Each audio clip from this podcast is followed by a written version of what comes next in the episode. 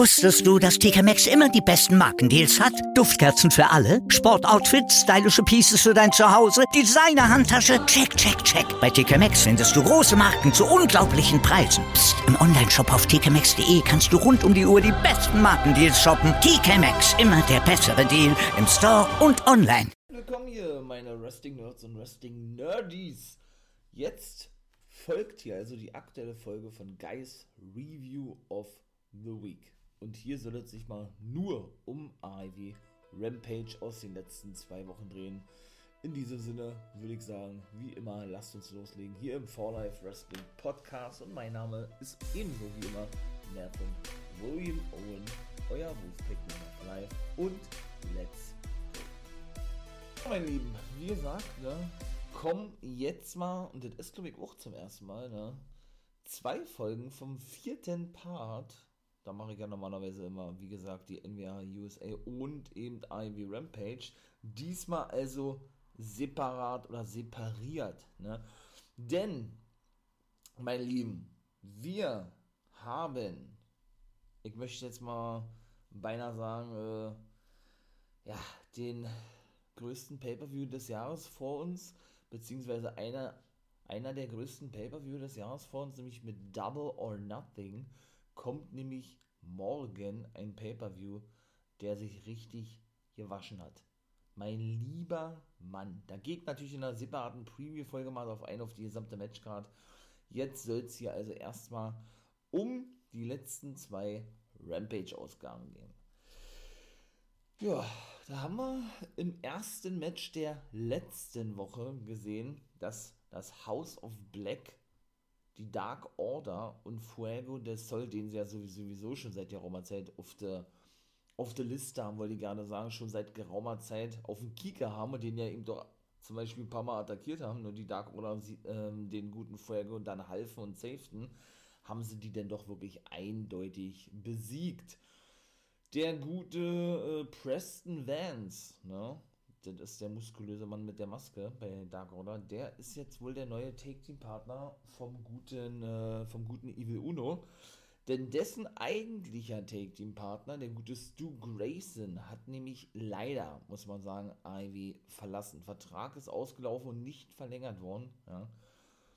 ja, ich denke, da werden leider noch einige Folgen in der näheren Zukunft beziehungsweise war er jetzt auch schon der vierte, weshalb eigentlich zwei Take-Teams gesplittet sind, denn auch der gute Jack Evans ist nicht mehr bei AEW, der ja zum Beispiel mit Angelico ein Take-Team gewesen ist, oder eben auch der Bad Boy, Joey Janella und Markus Stunt, ne?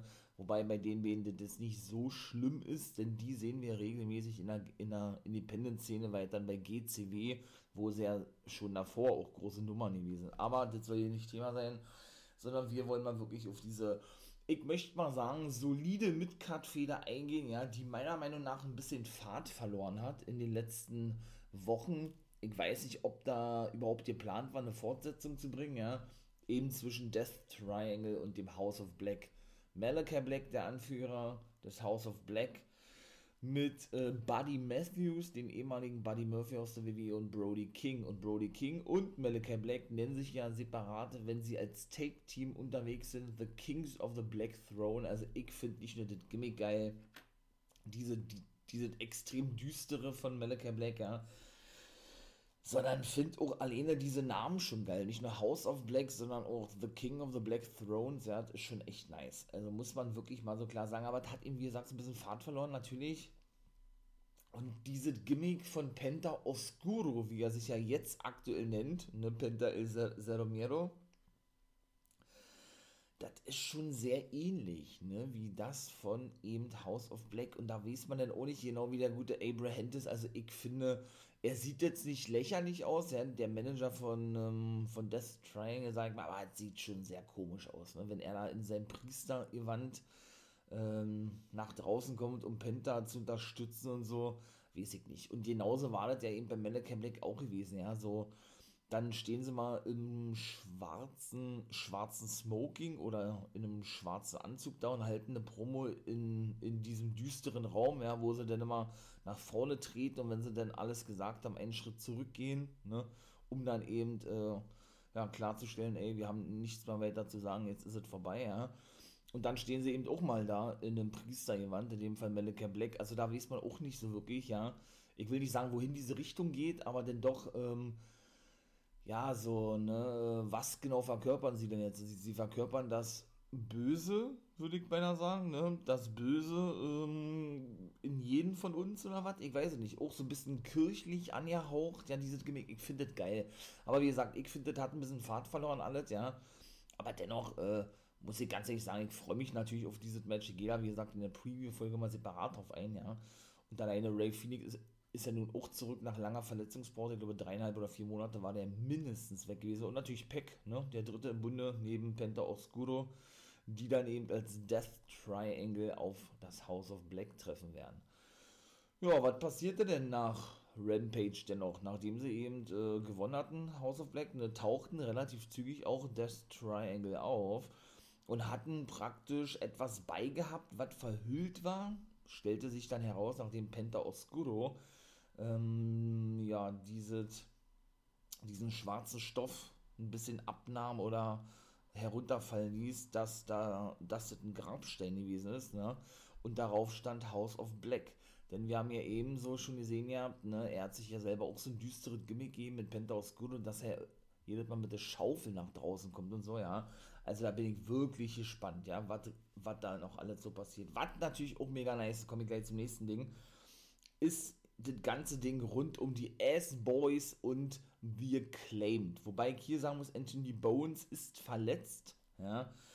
Ja, Max Kessler wird wohl erstmal alleine unterwegs sein. Leider, schade. Der hat sich eine Knieoperation unterziehen müssen. Das hat Billy Gunn auch gesagt, ja, der mit seinen Sohn oder mit seinen Söhnen Austin und Colton Gunn ja, mittlerweile, ich weiß ja nicht, haben die einen eigenen Namen, so ein Stable gegründet haben, ne, und ja immer diese, diese Scheren-Catchphrase machen, ja, was ja schon witzig ist, meine ich mal irgendwo, ja.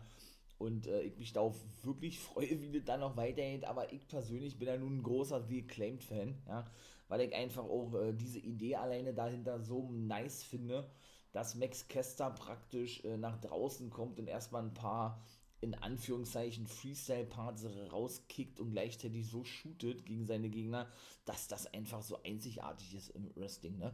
Und ich finde, da habe ich ja auch schon diverse Male gesagt, dass sie einfach so unter Wert verkauft werden. Die sind zwar immer regelmäßig präsent, Rampage überwiegend, ja, aber eben auch bei Dynamite, aber sie dürfen sich ja nur hinlegen. Ne? Also sie verlieren ja jedes Singles-Match, jedes Take-Team-Match und ich finde das absolut schädigend für die beiden immer noch, obwohl sie weiterhin so monstermäßig krass äh, äh, gehypt werden und so, ja, aber und dann auch noch so, ich feiere die, ja, auch das soll man nicht missverstehen, die Ass-Boys und Billy Gunn, wobei ich Billy Gunn am unterhaltsamsten finde, ich finde seine Söhne sind noch sehr grün hinter den Ohren, ja, die feiere ich auch, ja, aber weiß ich nicht, dass man jetzt so in diese Comedy-Schiene so ein bisschen geht, da finde ich mit The Acclaimed eigentlich auch nicht geil, ja, ich äh, finde das cool, so als Cliffhanger möchte ich mal sagen, ja, wie ich das ja gerne sage, so eine vorübergehende Storyline, ja. Aber auf längere Sicht möchte ich persönlich das jetzt nicht als Stable sehen, denn ich finde, ähm, The Acclaimed ist ein wirklich ernstzunehmendes Take-Team und kein Comedy-Take-Team oder irgendwie sowas, ja. Was man aber durchaus meiner Meinung nach von den S-Boys und Billy Gunn schon behaupten kann, ja. So in manchen Sachen und so, ne dass sich ja die S-Boys, wie sich ja die Söhne von Billy Gunn nennen, denn über, über ihren Vater und den Road Dog lustig machen, BG James, ne? Hier mit We have two words ja und so, ihr seid ja oldschool, wir sind New School und Kester und Bones geben dann auch noch ihren Senf mit dazu und so, ja. Deswegen, also schauen wir mal wirklich, wie das da weitergeht. Apropos Take Team, denn FTA, ne, haben die Challenge angenommen, genauso ist es, ich hoffe, ihr habt schon in die, NW, in die NWO Guess World Folge reingehört, von Rapongi Weiß. Die sind offiziell zurück. Trent Beretta und Rocky Romero, der ja sowieso mittlerweile regelmäßig für AEW auftritt, ja, obwohl er bei New Japan unter Vertrag steht. Und haben dann schlussendlich beide auch klar gemacht, ihr ey, wir wollen die IWGP World Take Team Champions werden oder die Take Team Titel haben, ne? Denn bis dato waren ja Rapongi Weiss, Trent Beretta und Rocky Romero, ich glaube fünfmal IWGP Junior Heavyweight Take Team Champions ja, und wollen jetzt also zum ersten Mal in die Riege aufsteigen der Heavyweights. Weil man hier natürlich sagen muss, der gute Orange Cassidy ist ja verletzt, ne? Hook ist jetzt eigentlich auch nicht mehr in diesem ganzen, ich sag jetzt mal, Best Friends Stable mit drin, Chris Statlander genauso wenig, es ist ja nur noch Chuck Taylor Engehury, ne? Und der ist ja wiederum eigentlich als richtiger Best Friend mit Trent Beretta in dem Team. Also bin ich mal gespannt, ob es da nicht vielleicht auch irgendwelche Reibereien gibt in Zukunft, ja. Aber ich freue mich natürlich, dass Roppongi Weiß offiziell zurück sind. Ich habe die lange eben, wie gesagt, gesehen bei Ring of Honor und New Japan.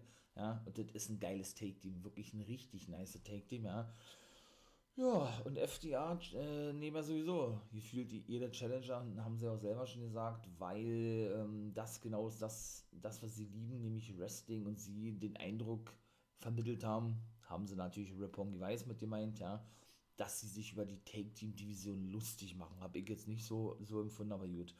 Das zweite Match war dann gewesen Sean Spears, der Chairman of AEW und sein Gegner, der meiner Meinung nach viel zu wenig Zuspruch bekommen hat, eigentlich gar keinen Zuspruch bekommen hat, wo ich sehr überrascht war, nämlich der gute Big Damo, der sein Debüt gegeben hat bei AEW, in dem Fall bei Rampage, war aber nur ein einmaliges Ding gewesen, ja. Also ich habe, glaube ich, bei noch keinem Neuzugang bei AEW so wenig Fanreaktionen gehört wie bei Big Damo. Der ehemalige Killian Dane aus der WWE, natürlich bei NXT oder Sanity, ne, war er auch gewesen, ist ja nun auch vor geraumer Zeit entlassen worden und ist jetzt wieder unter seinem alten Namen Big Dame unterwegs. Hat jetzt auch eine Glatze, hat ja sonst mal lange Haare gehabt. Ja, vielleicht haben sie ihn noch nicht erkannt, ich weiß es nicht, aber ich denke, ich denke eigentlich schon. Ne? Dass, ähm, dass man weiß, wer Killian Dane oder Big Damo ist. Wobei man natürlich auch sagen muss, und das hört sich jetzt vielleicht auch ein bisschen hart an, ja, dass er natürlich bei weitem jetzt nicht so einer der hottesten Free Agents ist auf dem Markt, ja. Wie ein Claudio Castagnoli zum Beispiel, den man jetzt verpflichten würde, so ein Cesaro oder irgendwie sowas, ne? Aber dass der wirklich gar keinen Zuspruch bekommt, aber wirklich null, ja. Also da war ich schon echt überrascht. Und dass der sich vor allen Dingen so schnell hinlegen musste, der hat nämlich verloren gegen den neuen Giant Killer, wie er sich ja nun nennt. Sean Spears und hat jetzt unter Beweis gestellt, ey, bringt die ganzen Giants her, ne? ich werde sie alle besiegen, so eine Art. Hat ihn dann, glaube ich, auch noch mit einem Stuhl attackiert. Also, ja, ich weiß, worauf sie hinaus wollen. Ich finde das auch nice irgendwo, ja. Aber weiß ich nicht, ob das so glaubwürdig rüberkommt, ne? Ein Sean Spears. Ich wäre mal gegen W. Morrissey, der auch so ein einmaliges Ding hatte, so ein einmaliges Debüt und ja, wie gesagt, weiterhin bei Impact Wrestling regelmäßig zu sehen ist, ja, stinkt da richtig ab und dann kommt ein Big Damo, der nun auch ein richtiger Muscleman ist, ein richtiger Big Man ist und den besiegt er in einer Minute 20 oder so. Hm, weiß ich nicht. Ja, Adam Cole steht ja schon im Finale, ne, vom Owen Hart Tournament und hat dann so mit, seinem besten Freund und ehemaligen Take-Team-Partner und natürlich aktuellen ja eigentlich auch Take-Team-Partner mit Bobby Fish, ne, ich sag nur Red Dragon bzw. Paragon, wobei der Name immer noch nicht fällt, Kyle O'Reilly herumphilosophiert ja, äh, was doch für ein absolutes Dream-Match wäre, wenn Kyle O'Reilly Samoa Joe besiegt und dann selber ins Finale einzieht. Und das war dann eigentlich auch schon gewesen. Ja, wie gesagt, hört mal gerne in die NWO Guys World Folge rein, da habe ich nämlich auch, wie gesagt, das jetzt separiert. In Zukunft wird das aber wieder alles so ganz regulär kommen, wie es sonst auch gemacht habe. Ja, der dritte Match war dann Chris Statlander und Red Velvet, die beiden ehemaligen Best Buddies. Und was soll ich sagen, Statlander konnte auch Red Velvet besiegen, trotzdem die Baddies natürlich mit am Start waren und auch in das Match eingegriffen hatten. Nicht nur Mark Sterling, sondern auch die gute Kiara Hogan. Ja, und schlussendlich dann Anna Jane, die gute Chris Statlander saven musste vor weiteren Angriffen. Und die gute Anna Jane, das finde ich wiederum eigentlich nicht so nice, denn bei Double or Nothing ein TBS Title-Match bekommen gegen eben Jade Cargill, die immer noch unbesiegt ist. Ne? Ja, also ich denke, Mark Sterling wird auch nicht mehr lange, habe ich ja beim letzten Mal schon erzählt, äh, Manager bleiben von der guten Jade Cargill. Der ist ja nun jetzt auch ne, wieder mit anderen unterwegs als Manager, zwischendurch auch mit MJF wieder einmal, was da ja schon mal gewesen ist, ne, aber eben doch fester Manager ist von Tony Nies zum Beispiel. Ähm, denn die werden angeblich auch ein Match haben, sollte Sterling denn äh, fit sein, wonach wohl aktuell Storyline-mäßig nicht aussieht. Ja, das hat er eben auch schon gesagt, ja, Sterling treffen sie ja ebenso bei Double or Nothing auf Hookhausen, auf Danhausen und auf Hook in der Buy-In-Show. Ne? Bin ich mal gespannt, ob das ein Handicap-Match werden wird. Ich denke ja. Oder ob Nies einen neuen Partner kriegt und Sterling nur als weiter als Manager fungiert, äh, ne? rein Storyline-mäßig, ich weiß nicht. Aber ich glaube nicht, dass nicht, dass ähm, er noch lange bei der guten Jade Cargill bleiben wird. Kann ich mir nicht vorstellen. Ne? Ja, dann kommen wir mal zum Man of the Year. Dan Lambert stand im Ring und shootete natürlich wieder gegen äh, Ty Conti und Sammy Guevara. Okay, das fand ich jetzt, ja, das war ja, Standard gewesen. Da war das, was dann in dieser Woche passierte, wirklich, wirklich wesentlich interessanter, finde ich, ja. Komme ich gleich zu. Denn da sprach er davon, der gute Dan Lambert, dass es doch ein Fehler wäre, wenn man sich mit Man of the Year anlegen würde und er forderte Sammy forderte Sammy auf, den Titel zurückzugeben, hat er, gesagt, weil der hat ihn ja geklaut, ja, schlussendlich. Erschien er denn auf dem Titantron oder man hat ihn dann gesehen auf dem Titantron, Sammy Guevara und Ty Conti, die dann eben drohten, den Titel mit einem Schlaghammer zu zerstören, was er auch gemacht hat, Sammy. Sollte er nicht bei Double or Nothing ein Titelmatch bekommen. Der Lambert hat ein bisschen gezögert, ja, Sky musste erstmal zurückhalten, ja, weil er total geschockt war, ja, von, ähm, von den Aussagen von Sammy, musste von Ethan Page zurückgehalten werden. Ja, und schlussendlich hat er ihn dann zerstört, wobei ich sagen muss, ne, wenn ich natürlich so zuschlage, äh, wie Sammy Guevara, ne, dann, dann kann ich den Gürtel auch nicht richtig zerstören. Ne? Also da ist, glaube ich, nur die Plakette abgeplatzt, die hat der neue Kamera gehalten hat und das war die gewesen. Also man könnte ihn jetzt eigentlich noch so verwenden, ja. Da war weder irgendwie verbeult, also ich habe jedenfalls nichts gesehen, ja, noch war da sonst irgendwas gewesen. Also da tauscht man einfach die Plakette, die an der Seite ist, aus und das warten, ne? Also so, naja, Gut.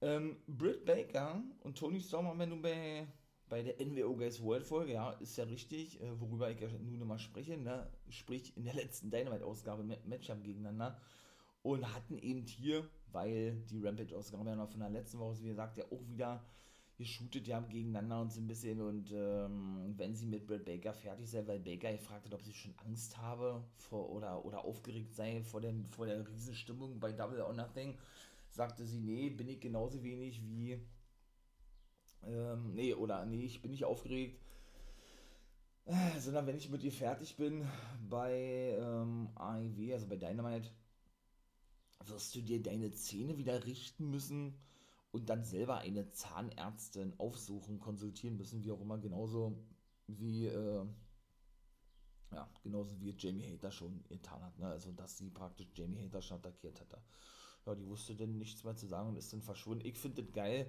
wie gesagt, ja, dass man, äh, und finde es auch wirklich, wirklich stark, ja, dass man so ein Match bei Dynamite bringt, ne, Storm gegen Baker, das absolute Dream-Match, auch von Baker, weil ich ja tausendmal schon erzählt habe, ne, was sie selber in einem Interview schon sagte.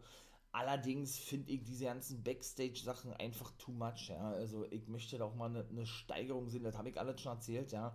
Und nicht immer so jede Woche stehen sie bei Tony Schiavone im Backstage-Bereich, stehen unmittelbar nebeneinander und da gab es weder eine Attacke noch sonst irgendwas, ja. Sondern shooten dann immer gegeneinander. Also ich bin da kein Fan von. Natürlich kann man sowas bringen und man soll sowas auch bringen, ja. Aber nicht bitte fünf, sechs Wochen hintereinander. Für mich ist es zu viel, aber gut. Das ist auch alles Geschmackssache, ja. Ja, und schlussendlich sind wir mit der Folge aus der letzten Woche dann fertig. Der BCC besiegte Dante Martin und Matt Seidel. Also sprich der, der, der, der, der Blackpool Combat Club in Form von Brian Danielson und John Moxley. Dann kam natürlich, wie sollte es anders sein, Jericho Appreciation Society. Auch den Namen finde ich jetzt nicht gerade äh, kreativ, aber gut, auch das ist Geschmackssache, ja. Ja, und schlussendlich, äh, also sie kamen dann nach draußen und attackierten die beiden, ne, und schlussendlich wurden sie dann natürlich gesaved von Proud and Powerful Santana und Ortiz und den guten Eddie Kings und dann gab es einen Brawl zwischen allen zehn Wrestlern, ne, das kennen wir ja nun mittlerweile schon und ja, dann war auch die Rampage-Ausgabe vorbei gewesen. So, dann kommen wir mal zur aktuellen Ausgabe, weil wir gerade bei BCC schon gewesen sind, ne, war dann gleich das erste Match mit Sandell gegen Brian Danielson in einem Singles-Match und ich muss wirklich sagen, das war richtig geil gewesen. War. Danielson hat gewonnen durch Aufgabe und was der da alles für, für Submission-Moves ausgepackt hat, boah, es war geil, aber Seidel hat auch wirklich richtig gut mithalten können, ja. Und generell muss man wirklich sagen, also das ist wirklich so Wrestling, wie man das wirklich sehen möchte. Ja, auch Seidel, so ein erfahrener Mann, ja, was man gar nicht gar nicht so denkt eigentlich, ja. Der, der wird es, glaube ich, auch schon 40, ja. Ist aber auch schon über 20 Jahre im Wrestling dabei. Also einer der erfahrenen überhaupt bei AEW, ja, schon krass, ey. Ähm, und ich muss wirklich sagen, doch, äh, war auch lange verletzt gewesen jetzt. Jetzt ist er ja zurück als Mentor wieder von Dante Martin, ja. Kann ich mir so echt durchaus vorstellen, ne? dass die beide vielleicht mal ein Titelmatch bekommen oder auf längere Sicht äh, nur noch als Team unterwegs sind, wobei, wobei ich ja schon mal gesagt habe, ne, ähm, dass es eben andere Take-Teams gibt, die eben länger bestehen und auch mal eine Titelmatch äh, oder ein Titelmatch verdient haben, eine Titelchance verdient haben, wie auch immer. Und in der Gunst, möchte ich mal sagen, und dem, und dem Ranking sowieso, ja, viel weiter oben stehen, wie manche andere Take-Teams. Ne? Ja, dann kommen wir ähm, zu ihm Dante Martin gegen Max Kester. Das war nämlich das dritte Match. Das zweite Match, das erzähle ich gleich, weil das war mega unterhaltsam gewesen. Und da besiegte ihm Dante Martin zum Beispiel Max Kester. Der flog gleich nach draußen auf die Ass-Boys, die ihm so mit am Start waren. Und Max Kester nach seinen geilen, äh, nach, nach seinen geilen äh, Freestyle-Einlagen, in Anführungszeichen Freestyle-Einlagen, ne? Und Billy Gunn, Anthony Bones in einem Rollstuhl nach draußen schob, flog auch Dante Martin gleich auf die Ass-Boys und auf Kester nach draußen wurde denn von Billy Gunn vor dem Match gleich mal attackiert, ne? während alle fünf dann von, von der guten Aubrey Edwards Backstage geschickt wurden und Max Kester dann keine Chance hatte und verlor gegen Dante Martin. Und genau das ist nämlich das, was ich meine, aber das habe ich alles schon erzählt, äh, gerade ja nun auch schon, dass der wirklich sich immer für jeden hinlegen muss. Warum ist das so? Warum ist das so? Hat der, hat der sich das verscherzt mit Tony Khan? Äh, steht der in der Gunst nicht so weit oben wie manche andere? Weil wenn das ja nicht der Fall wäre, wäre der auch nicht regelmäßig zu sehen, oder? Es ist unfassbar. Also, ich kann es nicht, nicht verstehen, wa? bin ich ganz ehrlich. Aber gut, äh, wie gesagt, Anthony Bowens hat ja dann ähm, seine Catchphrase noch ausgepackt, der sie claimed has arrived, ne? nachdem die S-Boys das schon versucht hatten, so ein bisschen, äh, ich möchte mal sagen, auf ihre eigene Art und Weise zu machen, ja, und äh, das aber bei den Fans nicht wirklich gut ankam.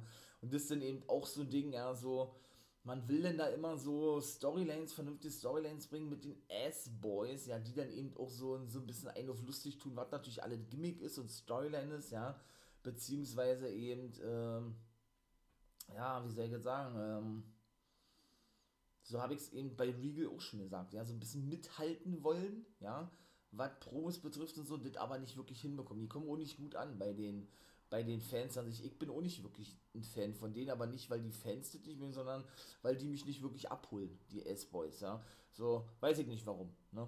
Ist du mal so, bei manchen, ja, ne, ist das wahrscheinlich nicht so, die verstehen meine Aussagen vielleicht nicht oder sagen dann, ey, ja, äh, ne, ich mag die Uni oder andere sagen, ich mag die und äh, man kennt das ja.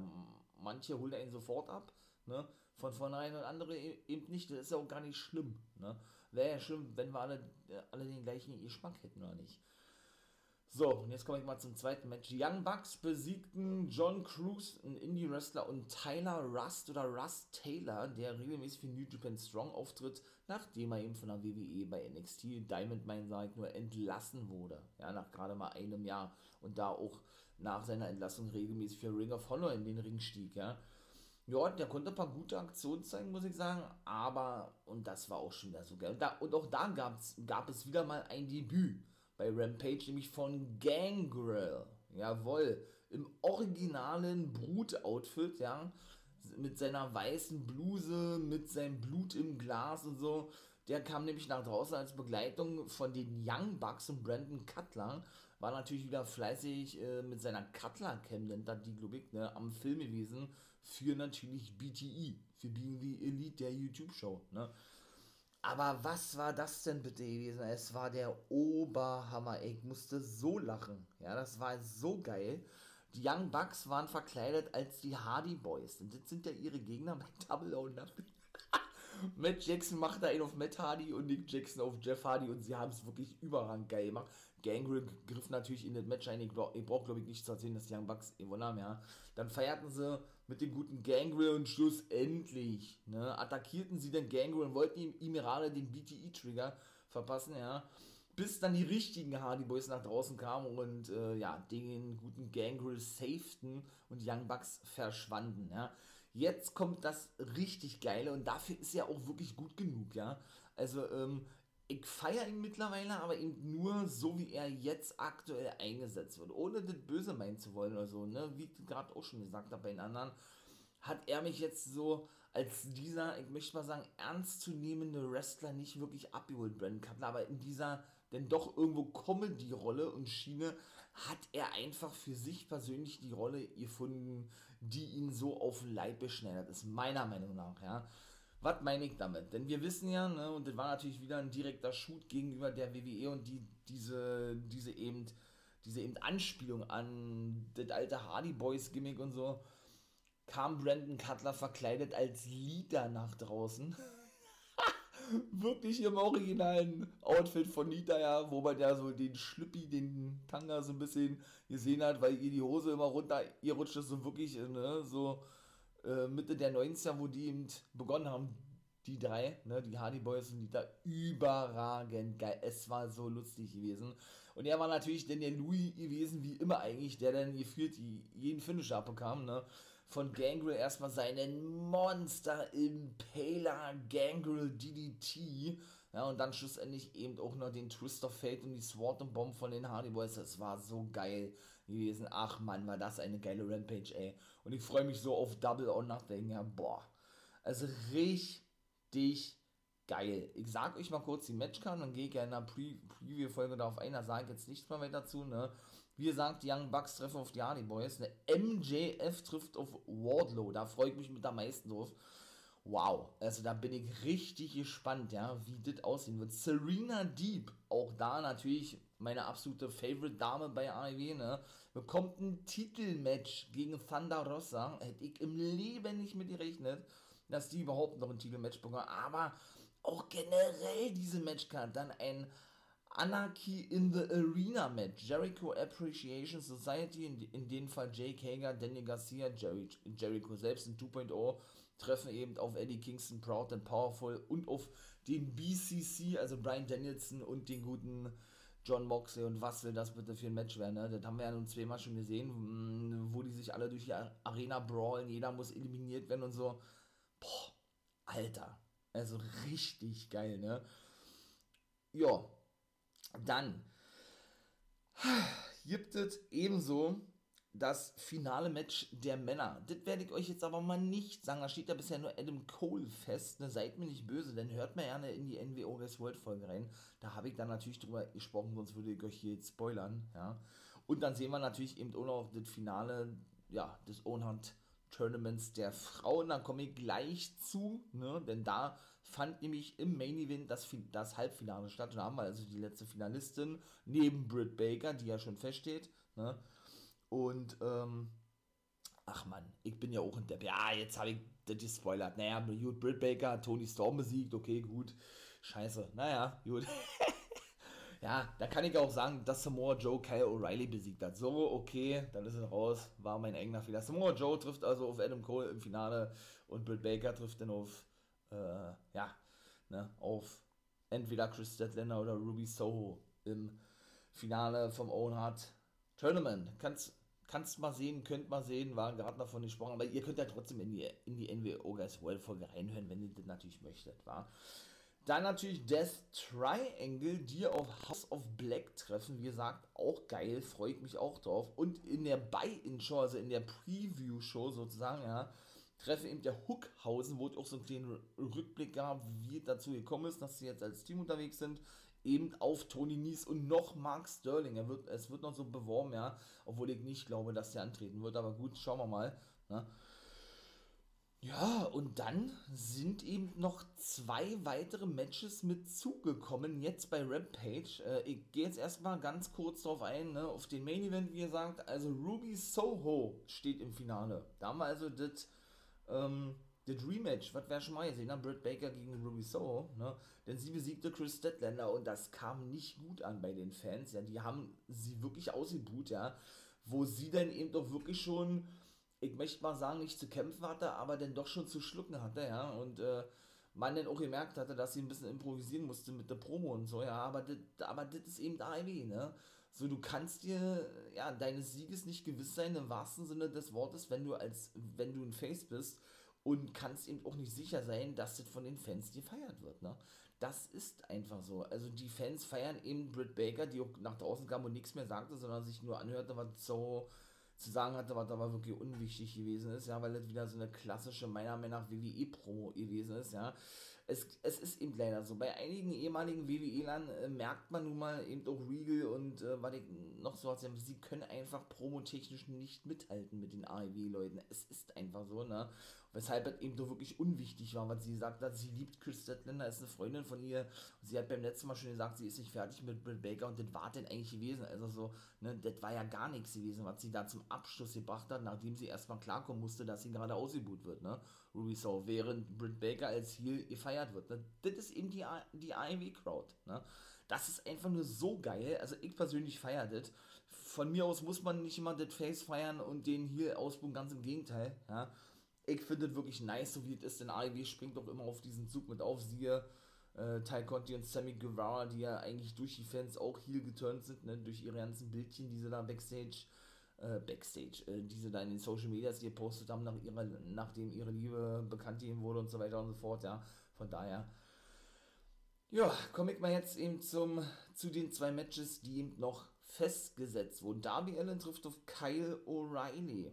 Sting, mein Sting, ist leider verletzt. Haben sie jetzt bekannt. Er wird nicht mit bei sein beim Pay-Per-View. Man weiß nicht, was er für eine Verletzung hat und wie lange er ausfallen wird, aber das ist wirklich schon schade, ja, aber gut. Ist nun mal so, man kann es nicht ändern. Naja, ja, deshalb wird Darby Allen ein Singles-Match bestreiten gegen O'Reilly. Da hat er praktisch die Challenge ausgesprochen bei Rampage. O'Reilly konnte sich ja nicht mehr äußern, dass das Match schon festgelegt worden, ja, ich möchte sowas bei Ivy nicht sehen, genauso wie mit Kagel und NRJ, ja, das äh, mietet, mietet irgendwie zu schnell, ne, so, das hat so für mich diesen WWE-Flair, so, ey, du bist böse, ich mag dich nicht, okay, alles klar, äh, ich fordere dich aus für Match, okay, alles klar, kriegst du, beim Pay-Per-View, ja, und sowas will ich eben nicht sehen bei Ivy, ne, weil man das nicht gewohnt ist. Und das weitere Match und dann komme ich jetzt noch zum Abschluss, obwohl dieses Segment, worüber ich gleich sprechen werde, war auch mega geil gewesen, noch vor dem Main Event kam, aber dann komme ich jetzt zum Abschluss und dann Mikey und Schluss, ein Cut bei Rampage, sonst wird es zu lange, ja. Da treffen dann nämlich der gute ähm, Sammy Guevara und Frankie Kazarian und Ty Conti auf, ja, äh, Americas Top Team, möchte ich beinahe mal sagen, ne, auf die gute Paige Van Zandt, die ihr Debüt geben wird im Wrestlingring und eben auf Man of the Year dem aktuellen TNT-Champion Scorpio Sky und Ethan Page. Und genauso wie Lambert das schon in der letzten Woche dennoch sagte, oder in den letzten Wochen, hat er wirklich einen neuen Titel präsentiert. Ne? Für den guten Scorpio Sky shootete natürlich wieder gegen Ty und Sammy, was sie da für Scheiße gemacht haben und so weiter und so fort. Ne? Und enthüllte denn einen goldenen TNT-Gürtel auf einem goldenen Gürtel. Also sprich, der Gürtel an sich ist gelb oder gold in dem Fall, ne? Und diese ganzen Plaketten, die ja dann drauf sind, ne, wo eben TNT Championship steht, ist auch in Gold gehalten. Für mich sieht er mit am geilsten von allen aus. Ich bin aber kein Fan davon, muss ich sagen, von diesen ständigen Wechseln der TNT-Titel, ne?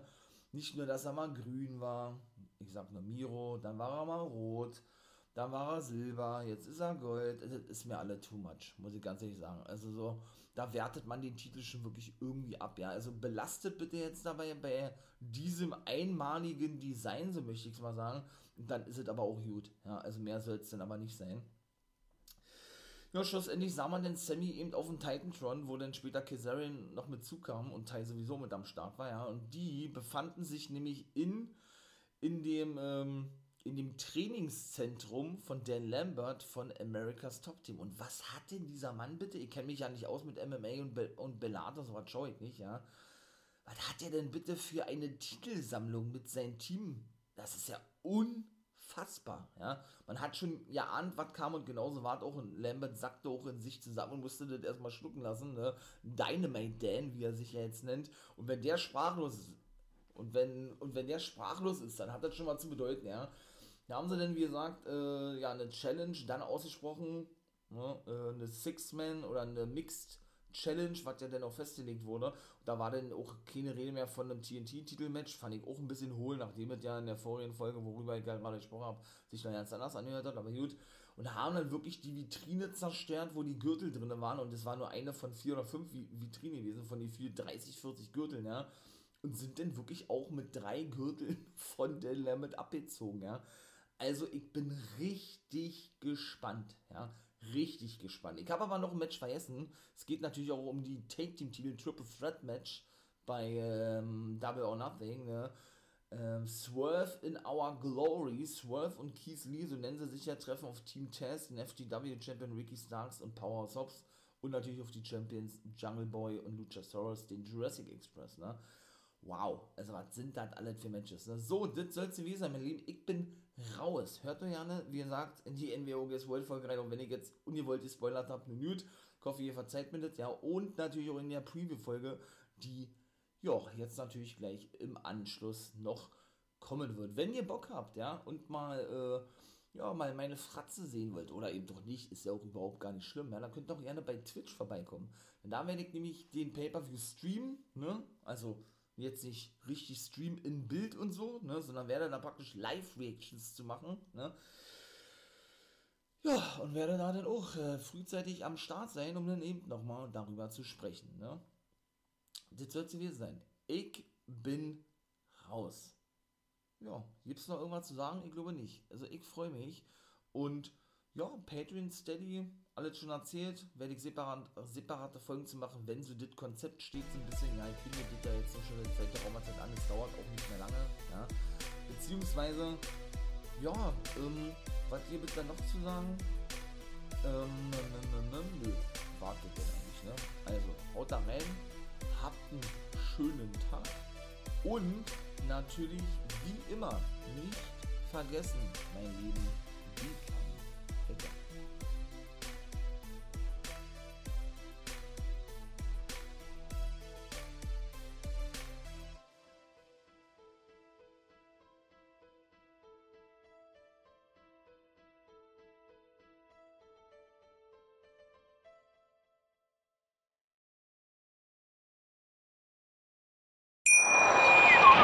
Wusstest du, dass TK Maxx immer die besten Markendeals hat? Duftkerzen für alle, Sportoutfits, stylische Pieces für dein Zuhause, Designer-Handtasche, check, check, check. Bei TK Maxx findest du große Marken zu unglaublichen Preisen. Psst. im Onlineshop auf tkmaxx.de kannst du rund um die Uhr die besten Markendeals shoppen. TK Maxx, immer der bessere Deal im Store und online. Ich habe mich natürlich schockverliebt, weil die war wirklich ganz, ganz klein. So begann die Mensch-Hund-Beziehung zwischen Christina und Tierschutzhund Frieda. Und wie es danach, nach dem ersten Moment der Verliebtheit, so weiterging und welche Klippen es danach zu umschiffen galt, das hört ihr in der neuen Ausgabe von Iswas Dog, dem Podcast für harmonische Mensch-Hund-Beziehungen. Iswas Dog?